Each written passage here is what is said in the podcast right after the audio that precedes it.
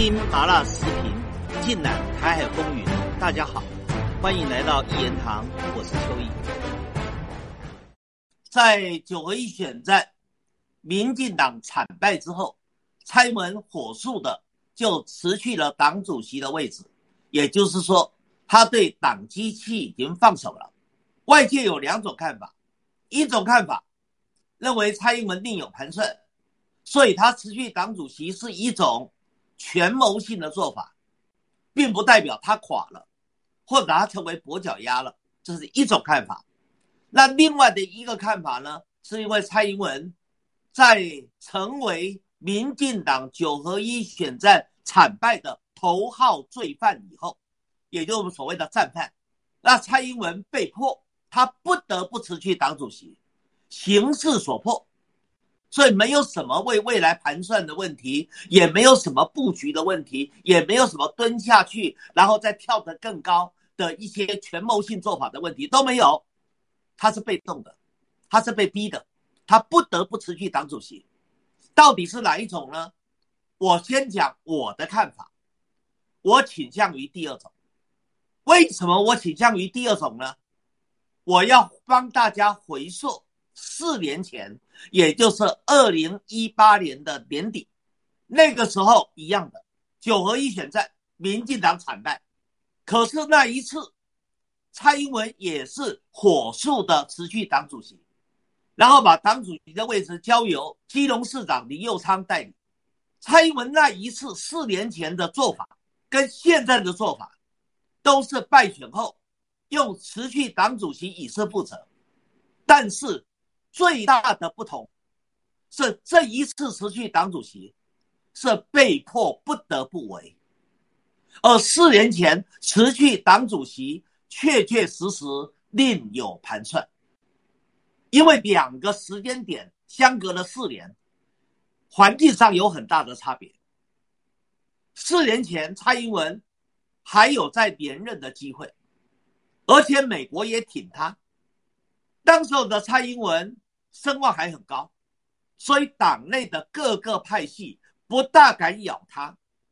而蔡英文那个时候，整个社会的形象仍然是所谓的比较清新的，认为至少比国民党的腐败政权要好，所以蔡英文认为先退一步，辞去党主席，以示负责，然后蓄势待发。果然，他这一招成功了。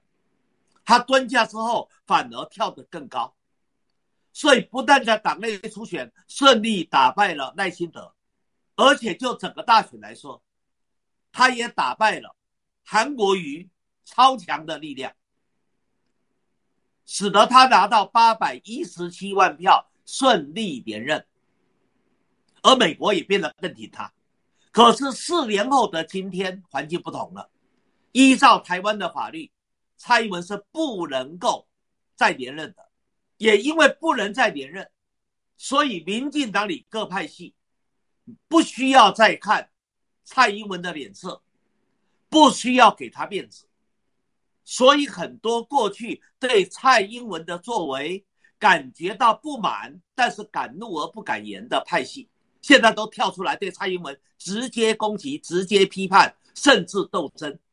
在这样的环境，蔡英文没有办法不辞去党主席，再加上蔡英文背后最大的后盾、最大的力量就是美国，美国也觉得蔡英文被利用的价值已经不高了，所以美国也不再挺他，美国反而把他关爱的眼神转移到民进党里另外一个天王，就是赖清德。所以在党内众叛亲离，在美国、日本都背弃他的情况之下，蔡英文也只有辞去党主席，他才能够苟延残喘，否则他就会死得更惨。美国对于他庇护的傀儡政权，如果他不要你的时候，他就会用各种方法让你死得很难看。过去的例子，韩国的李承晚、越南的阮文绍、菲律宾的马可斯。再加上台湾前面的陈水扁，不都是如此吗？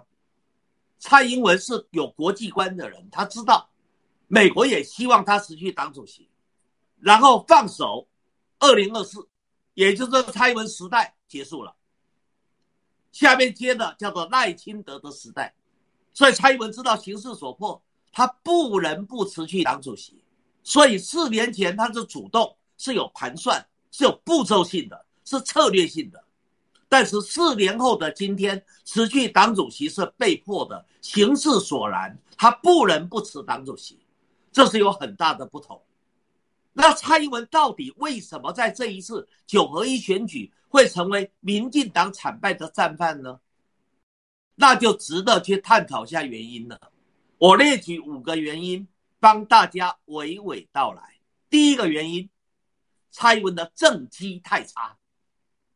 而且满嘴谎话，粉饰太平，你让台湾的民众当然不满意啊。而在政绩太差里面，有两个差的政绩，更被老百姓铭刻于心，怨恨于内。第一个是台湾的经济不好啊，经济很糟糕啊，明明很多人失业、低薪，找不到出路，看不到未来，蔡英文还在吹牛。说台湾现在的经济是历史上最好，好在哪里？没有错，就一个半导体台积电很好，其他的呢？你把台积电把半导体拿掉，你说台湾经济还有什么？没有了。可是蔡英文可以满嘴谎话，说台湾经济很好，然后画个大饼，你说叫台湾民众不恨不怨吗？好，第二个让台湾民众。非常愤怒的差的政绩就是台湾的疫情嘛，才自吹自擂说台湾是防疫的模范生，哦，台湾防疫成绩很好，还嘲笑大陆，啊，台湾防疫成绩好不好？到现在每天确诊数全台人数还在一万多人，台湾总数有将近九百万的人已经染过疫了，台湾才两千三百万呢。接近百分之四十的人都染疫了，死亡人数破一万五千人了。最后肥的是像高端、像民进党的党政要员，透过疫苗采购做手脚，然后获取其中的暴利。政绩这么差，你民进党话讲的多漂亮，都会选举都没用的。这是第一个原因。第二个原因，蔡英文闽南语说“把酒火晒狗矣”。就是世人不明嘛，那你世人不明，你若是维持民进党过去的初选制，那还好，因为初选嘛，胜者为王，败者为寇嘛。所以这时候如果输了，全党承担嘛。你蔡英文硬是取消了初选，改成征召，而且征召由你蔡英文个人意志决定，那你当然要负全责啦。谁叫你征召陈时中选台北的？谁叫你征召林志坚选桃园的？这些征召后头都出事情嘛？陈时中一出来，不是更凸显防疫的成绩很差吗？政绩很差吗？所以仇恨值提高啊！不但陈时中要落选，我在前面的节目讲了很多了，而且连累了民进党从北到南，从东到西其他的候选人，所以不是傻子吗？林志坚被征召以后，论文抄袭一样，到现在到选举投票那一天还余波荡漾，这都是蔡英文要背起责任啊。这第二个原因，我接着再说第三个原因，就是蔡英文强打抗中保台这张牌。哦，他以为现在打抗中保台还有效，问题是这次是九合一选战地方选举。不是选领导人，也不是选立委，你一个地方选举，你天天搞抗中保台，天天给国民党的或者民进党以外的候选人戴红帽子，有说服力吗？民众只是看着讨厌嘛。而且过去民进党最大的支持者是年轻人，好，那你现在蔡英文要改变兵役制度，要恢复征兵制，然后兵役期间要由现在的四个月延长到一年，而当兵的时候的。训练的强度要提高。台湾的年轻人，我说过好几次了，都是好逸恶劳的，嘴巴讲的漂亮，画大饼会吹牛，尤其在女朋友面前吹得更凶，但是心里头是懒惰的，那一种睡到日上三竿，靠爸靠妈的多的是。所以当蔡文要改兵役制度，年轻人会接受吗？年轻人最后要不就不投票，要不呢就反而投民进党以外的候选人嘛，还扬言要给民进党一个教训。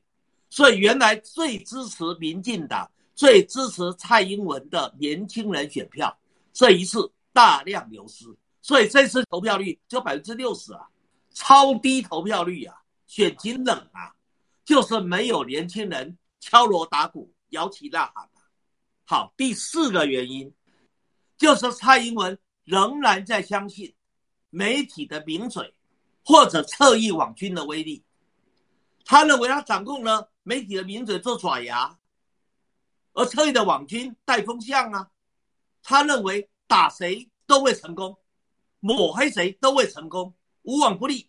但是问题是，我说过民怨积累的太深了，而且。这些网军、侧翼网军跟名嘴，满嘴跑火车、带风向、搞反串、搞洗版，这套做法，慢慢的大家司空见惯了，都已经了解你蔡英文的伎俩了，所以这一次效果有限呐，没有效果了。你民进党的名嘴网军打谁，谁就高票当选，刚好反其道而行，这是第四个原因。我再讲第五个原因，就是这一次民进党党内的派系倒戈了，有的隔山观虎斗做壁上观，有的扯你后腿，有的直接倒戈，把票灌给敌对阵营。